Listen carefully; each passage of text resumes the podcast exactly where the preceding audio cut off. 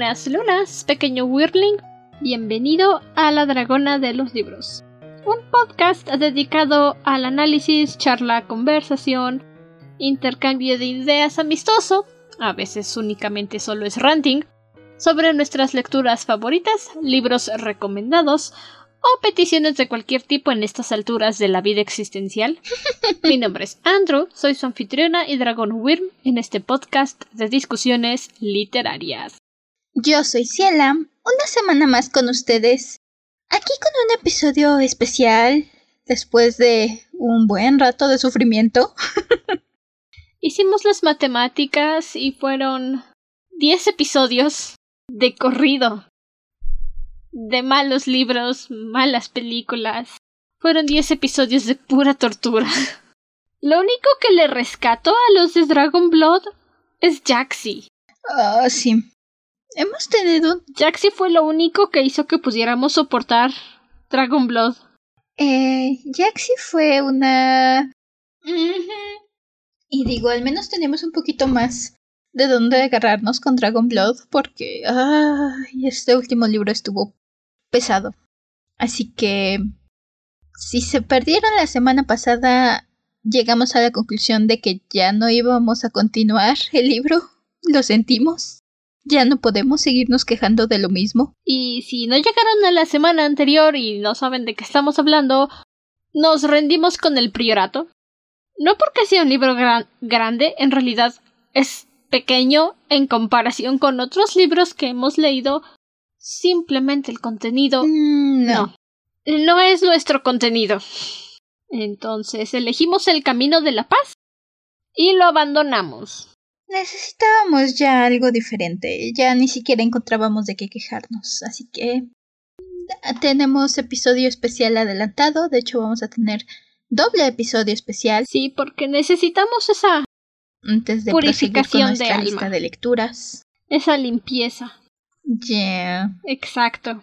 Es limpiar los chakras. ¿Qué mejor forma de purificar nuestra alma que quejándonos más? Nadie dijo que para limpiar los chakras tenías que perdonar.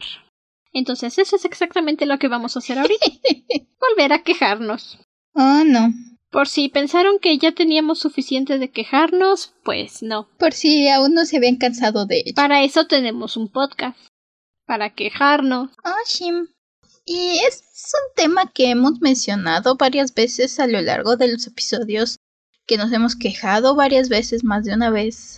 Así que ustedes ya lo saben, probablemente leyeron el título, pero sí, esta semana vamos a hablar de los villanos mal redimidos. Esos villanos que amas odiar o simplemente odias con todo el sentido del mundo y de repente, alguien tuvo la estúpida idea de decir Oye, ¿qué te parece que lo perdonamos y se hace amigo de los protagonistas? Oye, qué buena idea. Y entonces lo arruinan. Lo arruinan. Pasa que últimamente todo mundo quiere ser Zuko, pero nadie entiende por qué Zuko fue un buen villano. Nadie entiende. Porque fue una buena redención. Exacto, es que ese es el asunto. Entrando un poco en detalles con Zuko, Zuko realmente nunca fue el villano. Zuko fue el antagonista. Y su redención funciona muy bien porque vemos todos los lados de Zuko. Lo vemos antes de que tuviera este cambio de personalidad, antes de que tuviera este deseo de atrapar al avatar y destruirlo para recuperar su honor, vemos todas esas facetas de Zuko y vemos esa evolución, vemos cómo la influencia de las personas a su alrededor lo hacen cambiar. Los villanos de los que vamos a hablar ahorita simplemente les echaron polvos mágicos y dijeron ahora eres bueno. Por no hablar que una gran parte de lo que hace que Zuko sea un gran personaje es que de verdad, de verdad lo ves sufrir. Lo ves cambiar, lo ves sufrir y lo ves darse de topes. No alguien simplemente dice, ok, ahora estás perdonado y eres bueno. No, al contrario, con Zuko hasta la sufres y dices, santo Dios, cuánto más, cuánto más le puede pasar a este, a este pobre chico, cuánto más le pueden aventar encima. E incluso cuando ya está con el equipo Avatar, tiene que esforzarse por ganarse la confianza de todos y cada uno de ellos, menos Ang, porque Ang es un gurú místico y le dijo como viniste de nuestro lado, ahora eres mi mejor amigo y te perdono. Ang no cuenta. Ang no cuenta. Entra en realmente si lo consideras entra en el personaje de Ang, sí, pero por eso Ang no cuenta. Pero a los demás tuvo que trabajar para ganarse su confianza y para que lo aceptaran como miembro del grupo. Y es en esos momentos, especialmente cuando lo vemos hacer malas bromas con el resto del equipo, cuando sabes que se siente en confianza, cuando sabes que ya está seguro. Y esa es una redención que dices, bravo, bravo bebé, te lo mereces, te lo ganaste. Ah, sí. Cuando y hasta llora. Por fin ves a Zuko ponerse del lado correcto, cuando lo ves aceptado, cuando ves todo lo que pasa, dices, ok, sí, por fin pasó, es algo que estás buscando y estás alentando desde antes. Está justificado, se siente bien, te sientes así como de, oh, por fin pasó. No es el caso de las cosas de las que vamos a hablar ahorita, por desgracia. No, tenemos que abrir con algo, con uno de los mejores ejemplos de arco de redención. Antes de empezar a hablar de las cosas... De las metidas de pata. Ah, sí. De todos esos que intentan ser redimidos, que la historia quiere que estés de su lado. Sencillamente no saben cómo. Pero simplemente no lo logran. Y piensan que solo con hacer lo bueno ya está. Ni a eso llegamos. Y algunas veces ni a eso llegamos. Y yo voy a abrir esto diciendo, nunca le pidan su opinión a gente que no puede hacer argumentos. ¿Por qué? Porque dije, no se me ocurre nadie más que poner, solo tengo dos personas. Le voy a pedir su opinión a mi mamá. Y le dije, mamá, ¿qué personajes sientes tú que los quisieron redimir pero no sirvió? ¿Y qué me dice mi mamá? Azula. Azula no merecía que la redimieran. Y yo, como ch... No. Tenía catorce años. Pobre niña, traumada, maltratada y manipulada. Tenía catorce años. Casi tenía la edad de Ang. ¿Cómo ch... no va a merecer una redención? Está en los cómics. Los cómics oficiales. Ahí Azula tiene su cambio, su mejora, su terapia. En los cómics pasa, ¿los he leído? No. ¿Sufro? Sí. Pero ese me dijo. y yo así de, bueno, ok, otra persona. Draco. Draco no merecía que lo hicieran bueno y yo como ch... Malfoy es otro perfecto ejemplo de un niño manipulado, maltratado y traumado. ¿Cómo no va a merecer su final feliz? Pero ¿sabes quién me dijo que sí merecía que le fuera bien al final? Severus Snape. Y yo así de, pero ¿cómo ch... es que de los tres que mencionó, ah, Snape es el único que se merece todo lo que le pasó en la vida.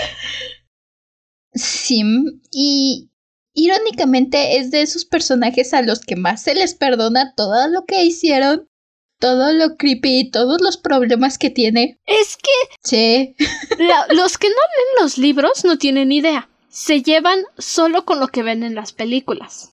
Pero ni Snape ni James merecían lo que les... O sea, James no merecía haberse casado con Lily, ni merecía todo lo bonito que le pasó después. Y Snape se ganó todo lo que le pasó. Porque esto es algo que la gente no habla mucho.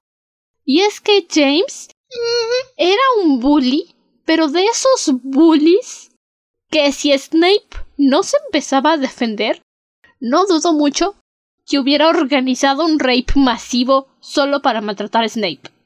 No tengo pruebas. Honestamente. Pero hay evidencia de que sí lo hubiera hecho.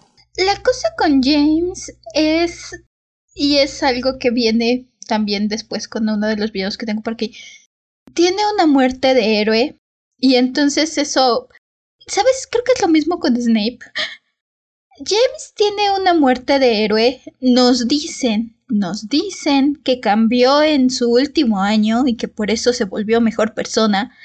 Nunca sabemos realmente qué pasó. Simplemente sus dos mejores amigos que también le ayudaban a bullear a Snape le dicen a su hijo, no, no te preocupes, tu papá pues, cambió y maduró mucho en séptimo año y se volvió una buena persona. Es que tu papá... Tu papá era un buen hombre, Harry. Él se preocupaba por sus amigos. Sí, fue un gesto muy bonito, convertirse en animagos ilegales después de que atacaron a Lupin y se volvió hombre lobo.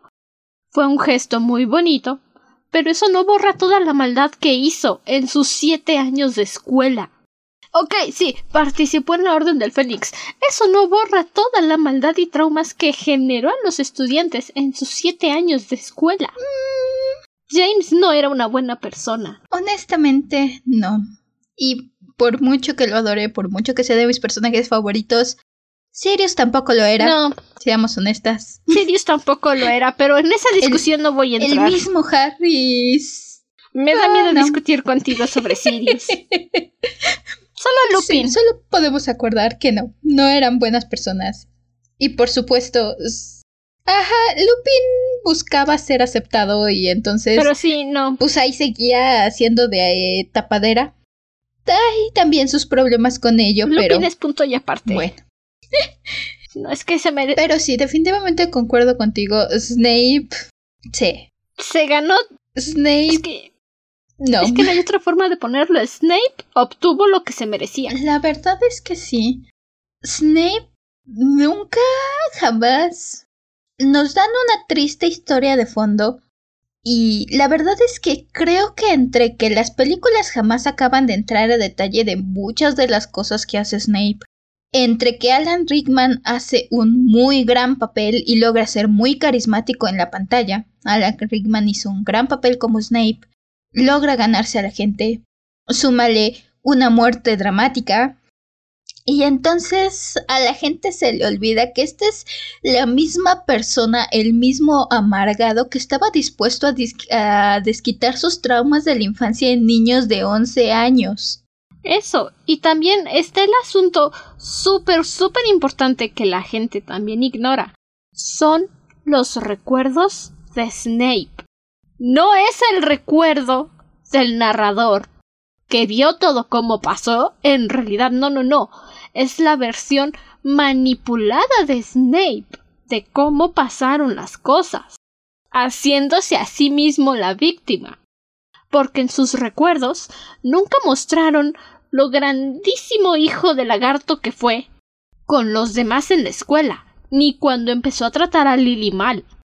Porque también esa es la cosa. Hubo un momento en el que Snape llamó a Lily sangre sucia, y eso fue lo que destruyó su amistad. Eso fue lo que lo acabó.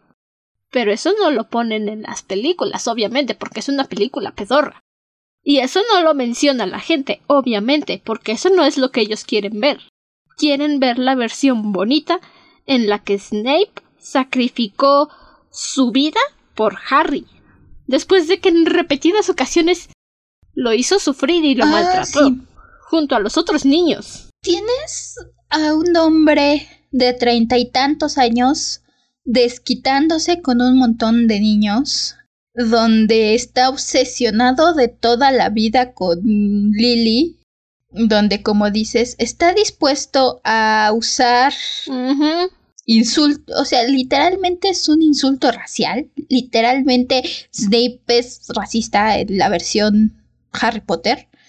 Y no, o sea, es, es como si quisiéramos justificar que una persona de un, o sea, te insulte, te diga un, un insulto racial, no voy a decir ninguno porque somos un programa family friendly, pero te dijeron un insulto. Porque aquí aceptamos a todos. Ajá, porque. Menos homofóbicos y racistas. Ajá.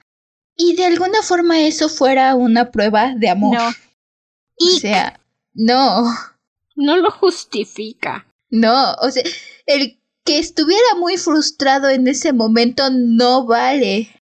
No vale. Si le sumamos que después este supuesto gran amor de Snape implica que está dispuesto, dejemos de lado los defectos y los problemas que hablamos de James. Este es el hombre con el que está casado Lily, con el que tiene una hija y es una familia y ella es feliz. Un hijo, perdón. Con el que tiene un hijo y ya es feliz. Snape está dispuesto 100% a sacrificar a su pareja y a su hijo de un año con tal de tenerla. Le vale un comino la vida de Harry y de James, la supuesta felicidad de Lily. Lo único que quiere es que Lily sea para él. Y cuando se da cuenta que Lily no puede ser para él es cuando se resigna y dice, bueno, ya que, entonces sálvenlos a todos. Sálvenlos a todos. ¿Y todavía lo quieren hacer el mártir? Porque, si no lo saben porque no han leído el libro, la posición de maestro de defensa contra las artes oscuras tiene una maldición. Ningún profesor va a poder durar más de un año. Por eso siempre los están cambiando. No porque, o sea, es que es justamente ese asunto por el que cosas malas les pasan a los profesores. Quirrell tenía su salvación porque pues tenía a Voldemort ahí metido y adivinen quién puso la maldición. Y quieren hacer a Snape el santo con que precisamente por eso estaba pidiendo la posición de profesor contra las artes oscuras tanto tiempo, porque quería librarse del control de Dumbledore y esa era la única forma de hacerlo, y Dumbledore no lo dejaba. Pues ¿por qué crees? Dumbledore tampoco es una buena persona, hay que aclarar, pero al menos estaba haciendo sufrir a ah, Snape por todo el mal que estaba cometiendo y todo el mal que cometió. Así que eso de decir que Snape pobrecito sí merecía, no. No se lo merecía. Todo lo malo que le pasó lo provocó él solito. La verdad, es, y esto, si han estado en el fandom de Harry Potter, si se han metido, saben probablemente que es un punto polémico que se ha dado, que lleva mucho tiempo circulando. Pero el hecho de que always la frasecita de Snape sea considerado romántico, la máxima expresión de amor y romanticismo, es bastante problemático y si probablemente si te has metido a leer o has entrado en debates de Harry Potter te has llegado a encontrar ese punto. Y sí, yo estoy de acuerdo. El hecho de que su obsesión dure como 18 años después de la muerte de eso Lily. Es una massive red flag. No, eso no es romántico, eso solo es ser obsesivo. Si el vato que te dio un insulto racial está obsesionado contigo y no le importa la vida de tu bebé y lo único que quiere es que tú estés con él, eso es una red flag. No hay por qué romantizarlo. Y es. Eso es lo que han hecho desde que se acabaron los libros y desde que salieron las películas. Romantizan la obsesión de Snape con que ese debería de ser el pináculo del romance, el ideal. No. Eso se merece un boleto de ida para siempre a Azkaban. no. Mínimo una orden de restricción y un no te me acerques y por supuesto, jamás nadie debió haber dejado a Snape ser un profesor. Es más, un beso de Dementor. Sí, no. Las razones de Dumbledore para dejar a Snape ser profesor, no lo sé. Dumbledore me cae muy mal. Lo detesto. Pero igual, ¿para qué le das tanto poder y autoridad a alguien que sabes, alguien que puedes ver los traumas que tiene, el resentimiento, el odio que tiene a la existencia. Lo cierto es, y esto es algo que yo voy a seguir defendiendo, voy a sostener siempre, y es que Dumbledore es un pésimo director. claro, o sea. el hecho es que Dumbledore pone a Snape de profesor y la cosa es que Dumbledore jamás está preocupado por la educación en Hogwarts, por darle cuál es el papel de un director, proteger a sus alumnos, darle lo mejor, asegurar la mejor educación posible, asegurarse de que aprendan, que salgan preparados para el mundo. Dumbledore en todo momento utiliza Hogwarts como un campo político y militar para sus estrategias y para su guerra contra Voldemort. Se tenía que decir y se dijo. Dumbledore jamás le interesa realmente mejorar el nivel de educación de los alumnos. Tal vez puedas argumentar que le preocupan, lo, le preocupan la escuela o le preocupan los niños o lo que sea, pero lo cierto es que todas las elecciones, el hecho de que la batalla final se dé en Hogwarts, es gran parte culpa de Dumbledore por el hecho de que todo el tiempo lo utiliza como un campo político y un campo para su para su campaña. Sí. Honestamente. Y dejemos de que agarra a su escuela como campo de entrenamiento todas las películas, los siete libros, en lugar de ser un maestro responsable, porque es el único que sabe los líos en los que se meten Harry, Ron y Hermione, y decir yo me hago cargo de esto, no. Dejemos que los niños vayan y hagan las cosas y yo, mira, tranquilito, relajado, ya que venga el ministerio a echarme pleito, ay, sí me preocupo, pero mientras, si se quieren morir, que se mueran. Ese es Dumbledore. Mientras vamos a entrenarlos para poder usarlos en mi guerra después. No se dejen engañar con que era un buen profesor, con que se preocupaba, no. Snape estaba ahí, era el pésimo profesor y estaba ahí únicamente porque a Dumbledore lo necesitaba estratégicamente cerca. Trelawney era una pésima profesora y estaba ahí porque, ¿qué creen? Dumbledore la necesitaba cerca estratégicamente. Adoro a Hagrid. Hagrid es un gran personaje, pero seamos honestos, Hagrid era un horrible profesor también. ¿Por qué creen que estaba? Hagrid fue un muy mal profesor y también en los libros, cuando tiene que despedir a Trelawney, meten al centauro que sale en la piedra filosofal como profesor de astrología y es medianamente decente y es el único que no le proporciona ninguna ventaja estratégica y por eso se deshace de él. Porque es mejor que los otros inútiles que tiene. McGonagall es la única que genuinamente lucha constantemente por la protección de los niños y es a la que siempre le dicen ya siéntese señora. La verdad, simplemente el hecho de que Dumbledore esté dispuesto a esconder la piedra filosofal Sabe que Voldemort la está buscando, sabe que es un artefacto peligroso y no le interesa esconderlo en una escuela repleta de niños. ¿Por qué? Porque Hogwarts para él es una ventaja, no es un lugar donde debe proteger y su prioridad es proteger y enseñar a los niños. Dice, este lugar es una buena fortaleza y la voy a usar para manejar mis políticos. Es su campaña. y siempre lo ha sido. ah, sí. Así que sí, tanto Dumbledore como Snape definitivamente no merecen ser vistos como héroes. No merecen ni la mitad de atención y respeto que les dan. Y no es por nada, pero si yo fuera Albus Severus Potter, me cambiaría el nombre y le diría a mi papá, ¿por qué no me quieres? Si yo fuera Albus Severus Potter, me daría en adopción. Es más, voy a casa de los Malfoy con mi novio hijo de Draco y le digo, adóptame. bueno, no, no me adoptes, pero déjame vivir aquí. O me voy a vivir con Teddy Lupin. Pero un Potter definitivamente no quiero ser. Nunca. Ni un Granger, ni un... Un Weasley tal vez. Pero Potter jamás. Un Weasley lo aceptaría. Un Lovegood. Long oh, Bottom. Potter jamás. Pero ese no era el punto de la conversación. Solo queríamos aclarar un punto. Queríamos aclarar que Severus Snape no merece ser un villano redimido. Que y creo que es uno de los mayores ejemplos de personajes que uno ve como héroe y honestamente es una de las peores personas que puedas encontrar en toda la saga. Sí.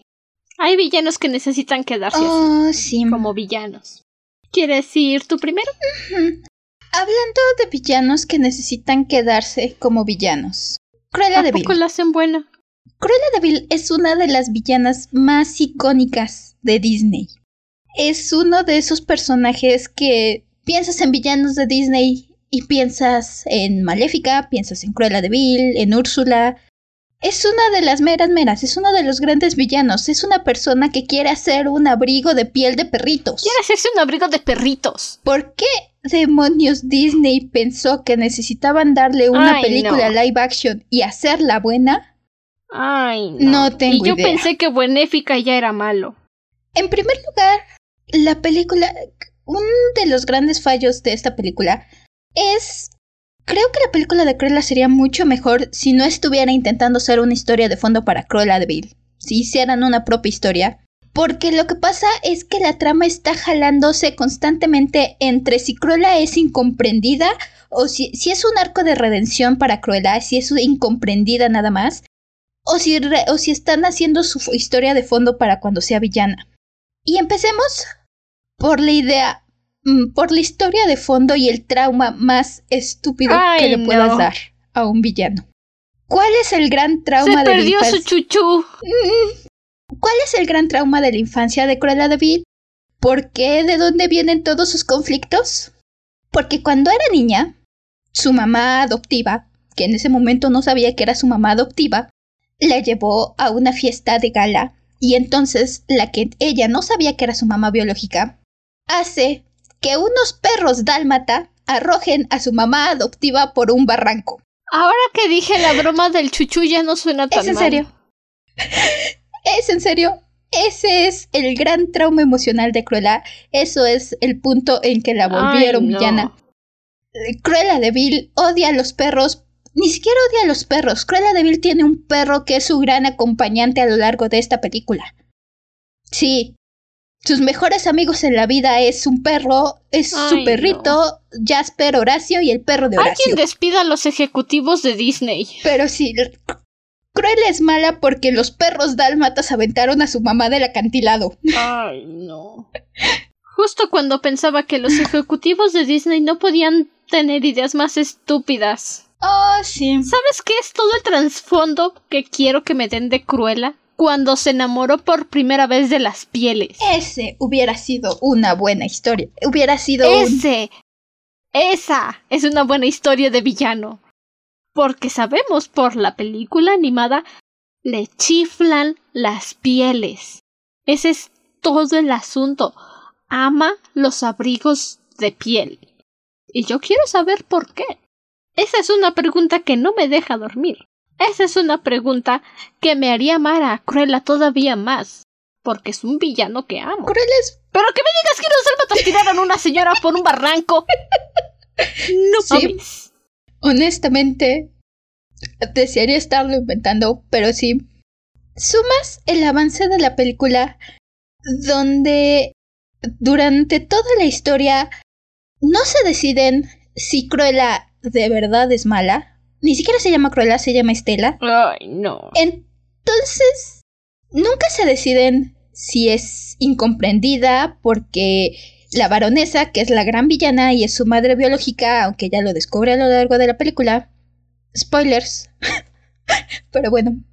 Nunca deciden si es simplemente incomprendida, si de verdad lo que le pasó la hizo malvada, o si tiene un trastorno de personalidad múltiple, porque cuando es Estela es toda amor y dulzura casi. Bueno, no amor y dulzura, pero es una persona decente. De hecho, tiene una amistad muy fuerte con Jasper y Horacio. Jasper, Horacio y Cruella son niños de la calle que se crían juntos y son el trío fantástico. Y si se hubieran enfocado en hacerlos el trío de ladrones o el trío de criminales, hubiera sido mejor esta película.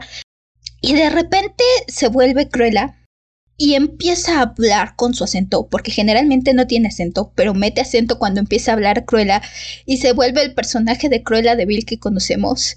Y en ningún momento te definen si, si tiene dos personalidades, si se está volviendo loca, si así es ella. Honestamente la película no se decide. Quieren que sigas apoyando a Cruella. Realmente tiene buenas escenas cuando se enfrenta con la baronesa, pero se le quita el hecho de que sigue siendo manipuladora, sigue tratando a Jasper y Horacio, que hasta el momento bien, de en un momento son super amigos y al siguiente Cruella Estela los trata de la patada, los ve hacia abajo y los obliga y los hace que los metan a la cárcel y no le importa que casi los maten. Y digo, si nos estuviéramos enfocando, la película al menos se enfocara en que Cruella se está volviendo el personaje de Cruella, se está volviendo el personaje, la villana icónica que conocemos, pero al mismo tiempo te quieren hacer sentir simpatía por ella, te dan un momento de... su momento de trauma, de hablar con el trauma que fue la muerte de su madre y... y ya, la perdonan, resulta que era súper amiga de Anita y que ella le regaló a Pongo y Perdita a Anita y Roger. Y la película termina la historia después de que finge su muerte y se deja todo a sí misma. Y te deja en un punto donde dices, entonces se supone que eres mala, que estás loca o que simplemente eres incomprendida. Ay, qué asco. ¡Qué asco! ¿Qué, ¿Qué, forma tan asquerosa de contradecir un personaje icónico de los traumas infantiles. Porque de que era amiga de Anita, sí, eso nos queda claro, lo podemos ver en todas las versiones de Lo siento, un dálmatas. Cruella siempre fue primero amiga de Anita porque trabajaban juntas. Pero, ay, no. No, no, no. Creo que prefiero quedarme con mi Cruella, la que vuelve en pastel. Esa tiene más personalidad, más integridad. Se le pasa la rehabilitación en dos días como debe de ser porque en realidad es mala. Qué película tan fea. Qué bueno que no gaste dinero en verla. Mm, no. Insisto, es... Si la historia no intentara ser sobre Cruella de Vil, tal vez sería interesante. Tiene buenos puntos, pero el hecho de que sea de Cruella de Vil echa a perder es ¿Cuál es el sentido de darte un origen del villano? No es necesario. Mira, una cosa también, una cosa es darte un, un origen de villano y otra cosa es que tu origen de si vas a darme un origen de villano, dame el origen de un villano, dame un arco de decadencia, no un arco de redención. Déjame verlos caer y volverse villanos. No me digas que vieron cómo atropellaron a un perro en un programa de televisión falso de dibujitos que aparte era de Tommy Jerry y ya por eso es mala.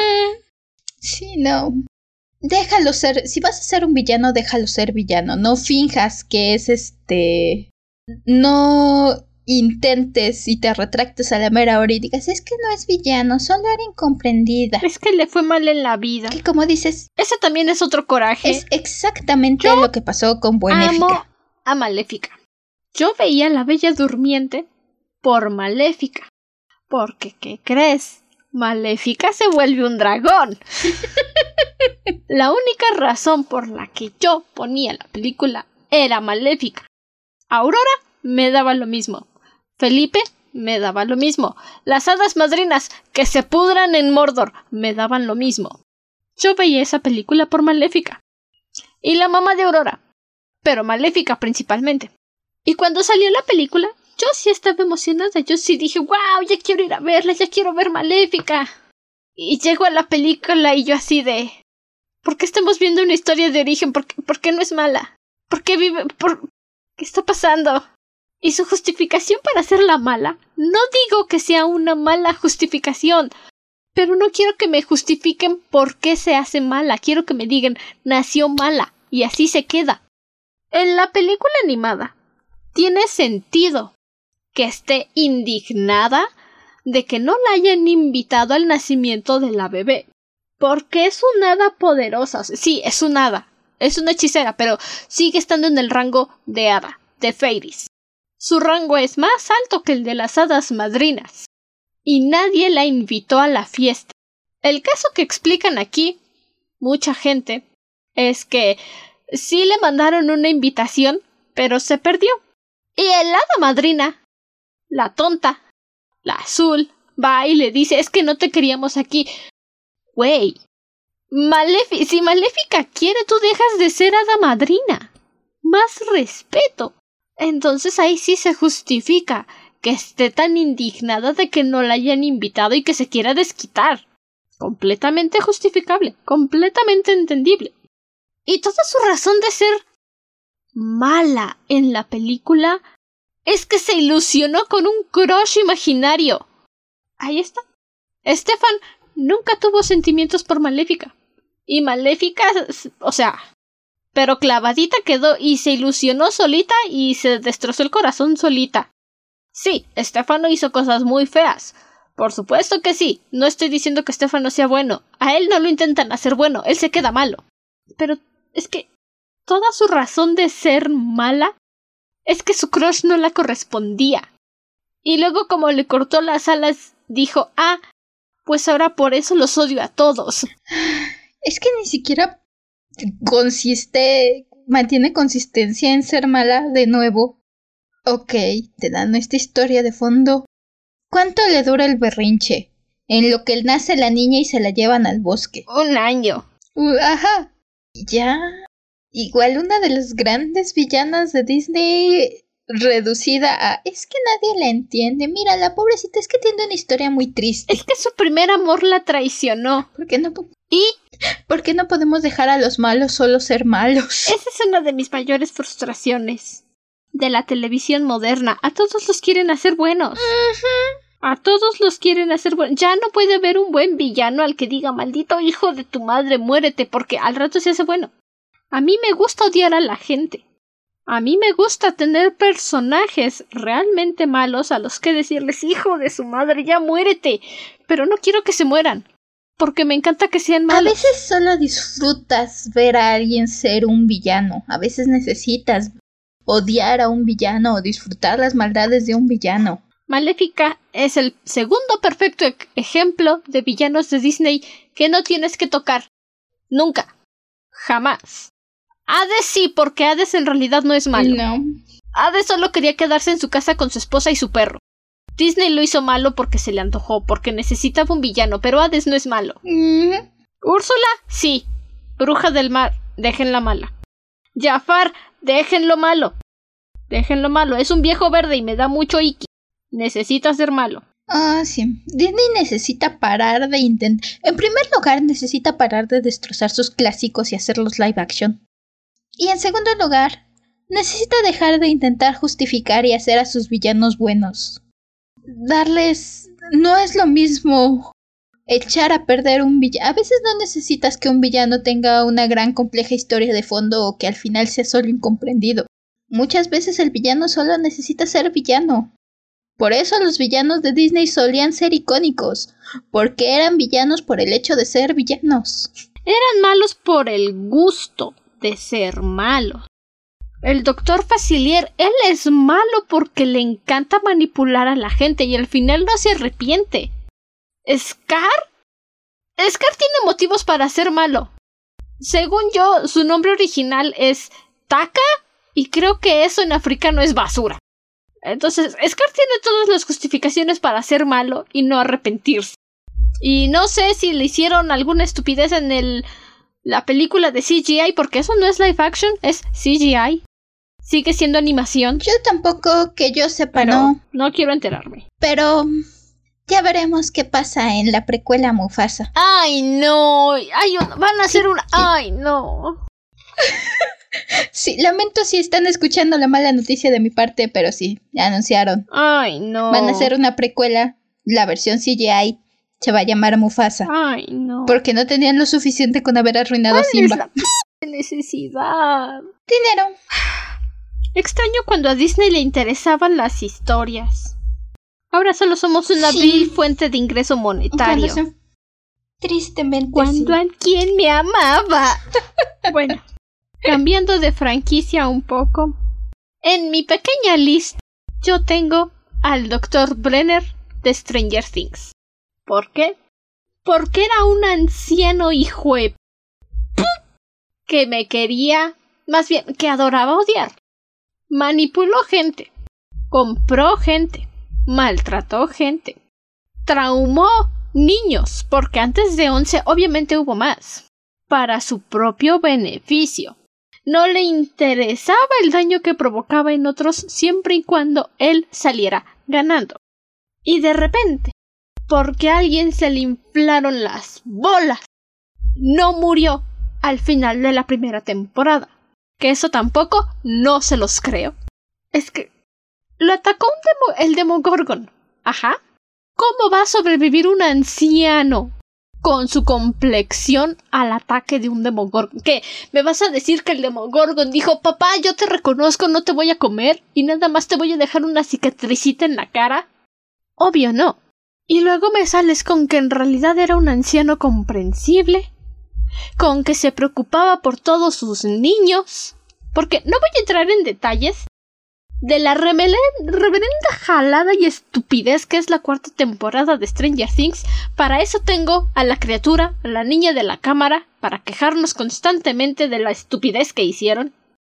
Pero no me vas a decir que el anciano que le robó su bebé recién nacido a una mujer que batalló, que luchó por recuperarlo, que en realidad se preocupaba por todos los squinkles, que era un Mira, Lombin científico preocupado, que era un anciano que le interesaba el progreso de los niños, que los trataba bien.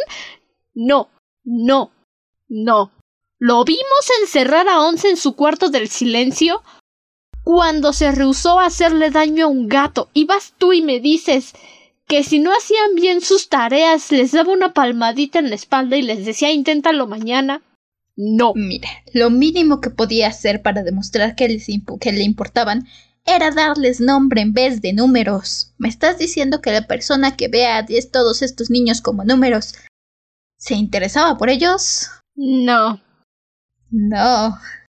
Stranger Things tiene ese problema de darles de repente traumas a los de nuevo les dan traumas a los personajes y una muerte dramática y sienten que eso es suficiente. No lo es. No es ni lo mínimo. Tener a Brenner morir. La muerte de Brenner no, no lo vuelve. Ni, es más, ni siquiera hace nada. Hace cosas peores. Cae aún más bajo. En la cuarta temporada, cuando todavía tiene a 11. Es ridículo que hayan querido. Es que, ¿por qué? ¿Por qué? Tienes un personaje que por sí solo dices desgraciado. Ojalá te mueras. Y solo porque se les antojó dijeron, bueno, este, como es tan buen actor, vamos a hacer que le pasen cosas buenas al personaje. ¿Por? ¿Como que por qué? ¿Para qué? No terminé de ver la cuarta temporada, me rehuso a terminar de verla. Y no voy a ver la quinta, porque con el ritmo que llevan... Is. Is. Pero nada más por el simple hecho de que quieren hacerte creer que Brenner era un buen señor y una figura paterna para estos niños traumados. Brenner murió en la primera temporada. Mm, no. Se lo cenó el Demogorgon. Lo que sea que haya aparecido en la cuarta temporada. ¡Ey! Doppelganger. Honestamente. Es un doppelganger. De concuerdo es. No. El sujeto le pone un collar de choques a once. Y de alguna forma quieren que nos sintamos mal con su quieren muerte. que llore porque se Ay, no. No. Todo mal. Es algo igual, dentro de la misma franquicia. Billy. ¿Cómo detesto el hecho de que Billy haya tenido una muerte heroica? Porque aparentemente eso borra de la memoria de todo mundo la horrible y asquerosa persona que era Billy Mira. Billy es el claro ejemplo de alguien que odio, Billy, lo vemos en la segunda temporada, pero no quería que se muriera. era un buen villano, era interesante verlo como villano. Sí es. Era era emocionalmente abusivo y no incluso físicamente abusivo de repente con Max. Era horriblemente racista. La gente no sé por qué se le olvida que Billy era increíblemente racista, que literalmente le dice a Max, hay un tipo de personas con las que no te debes de juntar y Lucas es una de ellas, aléjate de ese negro, básicamente. Le dan un poco de trauma, medio te ponen que el papá es abusivo. Ok, eso puede hacer al personaje interesante, pero hace que todo el mundo se le olvide que no, eso no justifica todo lo que hace Billy. Eso no justifica que Billy sea una horrible persona. Eso no justifica. No justifica el hecho de que básicamente gritonea, jalonea a Max. Intenta atropellar a nuestro grupito de niños protagonistas. Literalmente los intenta atropellar. El único motivo por el que dejó a Max en paz en la tercera temporada es porque Max lo amenazó con el bat de clavos. Si no, seguiría. Estaba dispuesto a golpear a Lucas. Si Steve no se hubiera metido a recibirle la paliza, hubiera golpeado a Lucas. Hubiera matado a Lucas a golpes. Stevie sobrevivió Ajá. porque es Stevie. Exacto. Era un tipejo de básicamente 17 años dispuesto a golpear a un niño de 12 sí. años. Se justifica la actitud de Billy pero por la, la enfoca... crianza que tuvo por su papá. Sí, su papá también es una porquería de persona. Pero eso no significa que quiera ver que a Billy le va bien. Quiero ver lo malo. Quiero ver a Billy siendo malo. Es un desgraciado, pero así de desgraciado lo quiero mucho, porque es malo. Malo hasta la médula, horrible hasta la médula. Y no, no quería que Billy se muriera porque me encantaba decir no puede ser Billy ya. Basta. Porque es justo la tensión que necesitaba la serie para tenerte en la orilla de la silla, para tenerte al borde y decir no puede ser Billy ya, Billy, Billy, basta, Billy, Billy. Es exactamente el tipo de villano que amo odiar. Ah, pero no. Dale un pasado feliz con su mamá que se divorció del esposo abusivo y ahora por eso Billy ya es bueno. Y le hablan de su mamá y dice, ah, sí, mi mamá. Mamá, te voy a hacer sentir orgullosa. Dejen a Billy malo. Quiero odiar a Billy, no sentirme mal por Billy. Si le sumas... La... Entiendo que Max esté pasando un momento difícil por la muerte de Billy en la cuarta temporada. De hecho, creo que es interesante. Mi problema con esto es tocan muy, muy, muy, muy, muy poco el tema de que parte del conflicto de Max es que sintió aliviada de verlo morir y es un momento de distraite tres segundos y te lo pierdes. Cuando siento que eso debió haber sido el punto principal del trauma de Max acerca de la muerte de Billy. El hecho de que tiene este conflicto porque Max es una buena persona y no se siente bien de haber querido que su hermanastro muriera y luego murió. Entiendo ese conflicto, entiendo que se sienta conflictuada porque su vida se fue aún más al carajo después de que Billy murió, porque lo que la poca estructura que tenía su vida familiar se acabó de ir al carajo traste. Pero el hecho de que toda la santa temporada, todo lo que tenemos alrededor es así como de, ay, querido Billy, desde tu muerte las cosas han estado tan mal y y lamento no haberte podido salvar de del desuellamente si no merecías haber muerto. Ay, querido Billy, ¿qué pasaría si estuve? No, Billy era una horrible persona. Debimos habernos enfocado en Max lidiando con el hecho de que Billy era una horrible persona, no en decir, ay, pobrecito Billy se murió. El hecho de que toda la escena de la carta de Max haya sido el momento más fuerte de la temporada deja mucho de qué preocuparse porque, ok, voy de acuerdo, Max está chiquita y los psicólogos eran para locos en esos años, entonces no sabe cómo tendría que sobrellevar las emociones que tiene, la forma en la que se siente por Billy, pero el hecho de que el hecho de que nadie le dé permiso a Max de sentirse feliz porque su hermano abusivo se fue y con él se fue su padre su padrastro abusivo y tal vez su mamá quedó bien hecha pedazos, pero no dejan a Max como personaje liberarse del estrés y el miedo en el que vivía constantemente por culpa de esto de esta familia abusiva. No, es como decir, querido Billy, te extraño. ¡Wow! ¡Qué hermana tan madura! ¡Qué hermana tan madura! No, es una hermana traumada.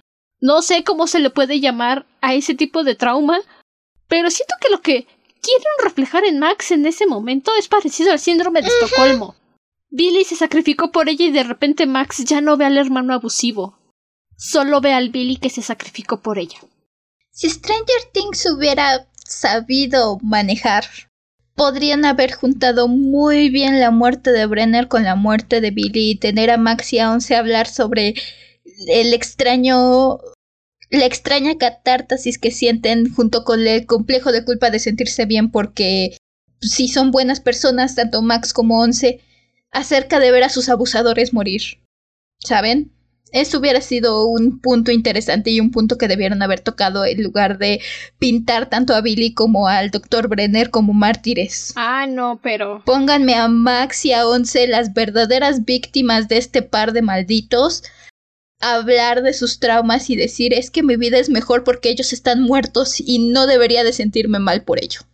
Eso es un punto interesante y que deberían enseñarle a la gente. No, no, no, porque es que eso no es lo que la gente quiere ver. La gente quiere ver cómo a las adolescentes heroínas les va bien y no tienen traumas. Oh, sí. Pinche farándula. ¿Alguien más que tengas? Sí. Otro ejemplo de una historia de fondo triste, y déjenme poner comillas, triste, no es suficiente para justificarte un arco de redención o decir que estás redimido. Y esto es algo de lo que ya me llegué yo a quejar alguna vez cuando hablamos de secuelas. Gabi Gabi de Toy Story 4. Odio a esa maldita muñeca. Odio Toy Story 4. Ya me quejé en el capítulo de secuelas acerca de todas las porquerías que le hace a los personajes de Toy Story. ¿Por qué Toy Story 4 es una horrible secuela? Ahora, déjenme entrar un poco a fondo de por qué detesto a Gabi Gabi. Porque literalmente es el ejemplo perfecto de vamos a darle una historia de fondo triste y decir que eso la justifica. ¿Qué hace Gabi Gabi? Secuestra a la mugre cuchara. Amenaza y manipula a Goody. Goody está en un lugar emocional malo, en un lugar emocionalmente sensible. No hablemos de qué le hace a su personaje, al personaje de Woody la película, pero Woody no está en un buen lugar mentalmente. Y llega Gabi Gabi y lo chantajea, lo manipula. Seamos honestos, si Woody le hubiera dicho que no quería darle su caja de voz, Gabi Gabi de todos modos hubiera tomado su caja de voz. Únicamente primero lo intenta manipular e intenta decirle Ay, es que yo me la merezco más que tú. Y como Woody está emocionalmente deprimido y está sensible porque el niño que juró pasar toda su vida con él ya no está y la nueva niña se está adaptando todavía a estilo de vida y está deprimido y Gabi Gabi llega a golpearlo cuando está abajo, dice, ok, sí, voy a hacer una escena donde le apuñalemos la infancia a la gente y saquémosle la caja de voz a Woody. Básicamente le roba un órgano a Woody. Básicamente, si lo pensamos. ¿Y cuál es su gran justificación? La niña con la que... Ni siquiera es que ninguna niña la pelara. La niña en específico con la que estaba obsesionada no quería jugar con ella. ¿Sabes? Lo mismo le pasó a Jessie y por Jessie sí me siento mal. Porque aparte Jessie tiene una canción trágica. Si lo piensas es... Y Jessie te explica mejor su trauma. Y Jessie no es un pedazo de basura que pasa por encima de la gente para conseguir lo que quiere. Sí, intenta convencer a Woody de que se quede, pero cuando Woody le dice que no, Jessie se enoja, hace berrinche, pero al final de cuentas le dice ve. Le dice lárgate, traidor. No te quiero ver. Ajá. Gabi Gabi no hace eso. Gabi Gabi amenaza, maltrata. Y de alguna forma la historia. Gabi Gabi es, tiene la misma historia que el oloroso Pete. ¿Cuál es su trauma? Que nunca jugaron con ella. Ah, es exactamente el mismo trauma del oloroso Pit. Lo único que pasa es que el oloroso Pit sí tiene un, un castigo merecido. Y es un castigo que incluso es un castigo para él, aunque tal vez para otro muñeco no lo sea. Es justificado. Dices, ok, se lo merece. Gabi Gabi tiene un final feliz. Esto es lo que pasa cuando los ejecutivos de Disney no piensan en los niños y solo quieren sacar dinero. Ah, sí. Sabes, pocas cosas me dieron tanto coraje como cuando navegando por internet descubrí que Gabi Gabi no existía en el borrador original de Toy Story 4. Betty Boop iba a ser originalmente no villana, pero antagonista, y el final donde se encuentra con la niña era original Betty reencontrándose con el hecho de querer de querer estar con un niño y reencontrando una nueva niña y Woody decidiendo que debía alejarse de Betty. Historias y, Betty y Woody aprendiendo que debían ir por caminos separados y que cada quien tenía nuevos niños. Eso hubiera sido, eso hubiera estado en línea con Toy Story. No me hubiera importado ver a Betty encontrar la felicidad de nuevo. En cambio, tenemos a Gabi Gabi que se sale con la suya y se va de rositas y feliz de la vida a una nueva casa a ser amada. Para empezar, ¿cuál era la necesidad de traer a Betty de regreso? Toy Story funcionó muy bien digo. sin Betty en la tercera película. ¿Por qué? Porque se fue Betty. Sí, todos lloramos. No. Pero no era necesario traerla de regreso. Ya dimos un... Si quieren escucharnos quejarnos más sobre Toy Story 4, Está el capítulo de secuelas. Si la se queja, yo nunca vi Toy Story 4, no la voy a ver, y menos ahora que sé que van a hacer Toy Story 5. Apúntenlo en la lista de cosas que no deberían de existir jamás. Secuelas. Pero sí. Tomemos un momento de paz mental. En mi pequeña lista de personajes que tienen que quedarse como hijos de la ch... el papá de Regan, Rand Ridley. Spoilers para los que no han visto la segunda temporada, incluida mi prima, que sé que no la ha visto y ni modo, es su culpa. Sí, ya sabía a qué me metía. Ya me habías dicho que venía el personaje en la lista. Al final de la segunda temporada descubrimos que Rand Ridley creó una máquina del tiempo. No me acuerdo para qué, solo he visto el capítulo una vez. Pero la máquina le salió el tiro por la culata porque lo que hizo fue crear dimensiones alternas. Entonces, la Tierra originalmente tenía dos lunas y por culpa de Rand Ridley y de JR ahora solo tiene una luna. Esto es la trama central de los últimos tres capítulos de la segunda temporada, porque se está la realidad, básicamente. Lo que pasó en la octava temporada de Voltron, pero bien hecho. ¿Y cuál es la justificación de que el viejo alcohólico esté haciendo todo esto? Quiere recuperar la fantasía que tuvo de un matrimonio feliz.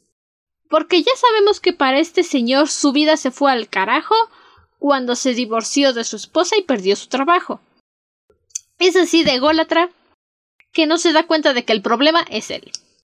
Y cuando Reagan se lo encuentra cuando tienen esta conversación y él le dice es que es la única manera de recuperarte a ti y a tu mamá, obviamente Reagan le dice no, a tu madre, eres un pésimo padre, eres un pésimo esposo, por eso nadie te quiere. El simple hecho de que te pongan la posibilidad de que el señor se arrepienta, no. No.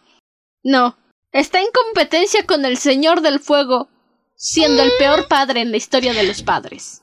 Parte de lo que hace tan No. fuerte el final de la primera temporada es ese golpe que te dan al final con él. Es que dices, maldito hijo de la... ¿Cómo es posible que te haya salido con la tuya? Y me vas a decir que al final no, que, que lo que quería era tener una familia feliz. Exacto, es como de llevas 18 capítulos planteándome a este señor como un ególatra egoísta. Por eso doblemente es todavía peor. Es que la criatura dice que ególatra y egoísta es lo mismo, pues sí, pero si lo duplicas se hace todavía peor. Ese es el asunto de la rebusnancia. Y te lo están manejando como una mala persona todo el tiempo para que al final, en los últimos dos capítulos, te diga que en realidad su único deseo era recuperar la familia feliz que tenía. Nosotros sabemos mejor que nadie que su familia no era feliz. No. Traumó a Regan. Fue muy malo con Támico. Seguramente no dudo que haya sido un esposo tóxico con Támico. Y todavía después del divorcio, acosa a Támico constantemente. Y no la deja ser feliz, no la deja superar su divorcio, porque para él estar juntos era lo que hacía que el mundo funcionara bien. Para que al final en tres doritos te quieran decir que no, que lo único que quería era darle una vida feliz a todos. No chinguen. No baben. No.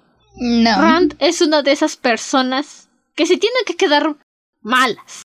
Pero malas sin ni siquiera pensar en la posibilidad de decir, bueno, ¿qué tal que todo fue un malentendido? No. No. Malo. No. No. Insisto, no todo el mundo tiene que ser redimido. No todos tienen un pasado trágico. No. Muchas veces las cosas funcionan mejor si dejas a los malos ser malos. ¿Sabes? Es por eso que la historia de Luna vez funciona. Porque él es malo y Pa- lo pa- sabe. ah, ah, ah, Hago lo que es natural hacer. Y el hecho es que él tiene que cubrir las consecuencias de sus actos. Si notan un patrón en los todos los personajes que venimos mencionando, ninguno tiene absolutamente ninguna consecuencia por sus actos, simplemente se les perdona todo con varita mágica. Excepto los que usamos como ejemplo. Ajá, bueno, los primeros que hablamos de buen Eso sí, se merece. de una buena La redención. recibieron lo que se merecían. Sí. Pero no. ¿Tienes alguien más incluido en tu lista? Un último, y lo tengo al final de la lista porque es más es, es una molestia que parcialmente entiendo por qué pasó, pero al mismo tiempo me molesta. Y es Diamante Blanco de Steven Universe, parcialmente un poco azul y amarillo. Ya entraré en eso. Porque, oh boy. Steven Universe no es para todo mundo, lo entiendo. Personalmente, entiendo que a la gente se desespere o que no le guste o que sienta que los personajes no avanzan, pero la verdad es que la evolución de los personajes es una de mis partes favoritas de esta serie.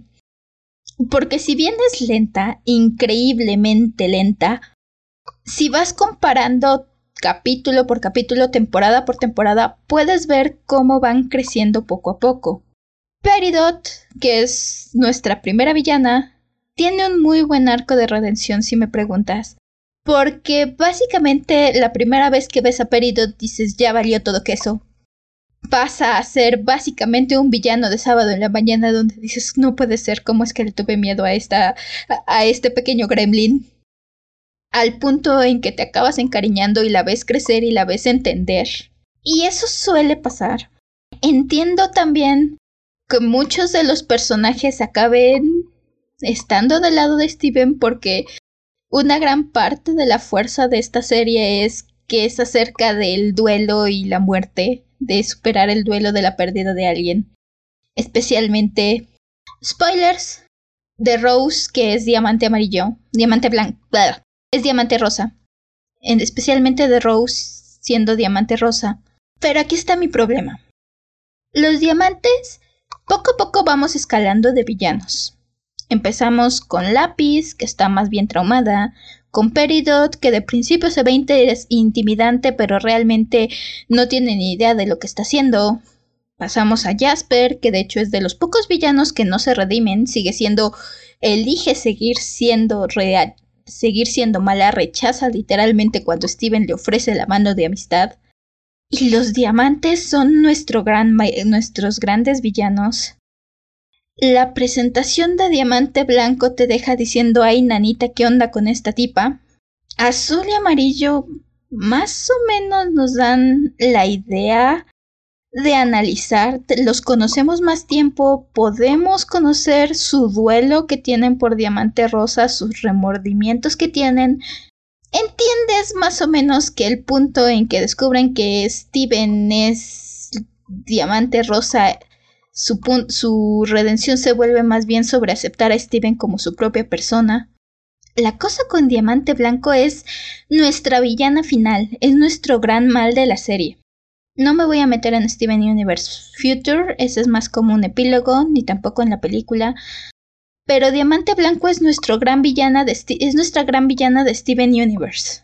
Nos dan este, esta personalidad, esta forma de hablar que te, que te deja decir, ay, qué susto me da, esta, este sí que es un villano, esta sí que va a ser nuestro mayor reto enfrentar de Steven, este no es un villano con el que solo va a poder hablar. Tenemos el enfrentamiento con Diamante Blanco, bastante épica, toda la batalla, la escalada. Tenemos una de las escenas más fuertes en toda la serie, donde literalmente ves cómo le arranca la gema a Steven. Y si has venido siguiendo Steven Universe, es un impacto increíble y es un momento donde dices ya valió que es el mundo. Y bien, Steven tiene una muy buena resolución acerca de su conflicto y su arco de personaje, donde se define a sí mismo. Pero a cambio de eso, tenemos a Diamante Blanco. Se saca de onda. Steven básicamente se burla de ella, literalmente. Empieza, Diamante Blanco se saca de onda, le pregunta que qué está pasando, que no entiende qué está pasando y Steven le dice, le, dice a Steven que empiece a tener sentido y Steven le dice, yo soy un niño, tengo motivos para no tener sentido, ¿cuál es tu excusa? Y de alguna forma esa es la redención de Diamante Blanco. Yo pude haber inventado algo mejor y no me gusta Steven Universe. La historia se queda sin tiempo no, nada. Un segundo diamante blanco está ahí siendo toda amenazante, lavándole el cerebro. Literalmente son dictadoras. Las diamantes son dictadoras y eso es algo que la historia espera que olvides, que han destruido miles de millones de planetas, que las gemas que no se conforman a los estándares son destruidas, que literalmente mutilaron cuerpos, pegaron gemas en contra de su voluntad y mutilaron sus cuerpos para ser sus esclavos zombies, estaban dispuestas a explotar la Tierra. Y ya, después de eso, esperan que asumas que van a ser las tías lejanas de ah. Steven.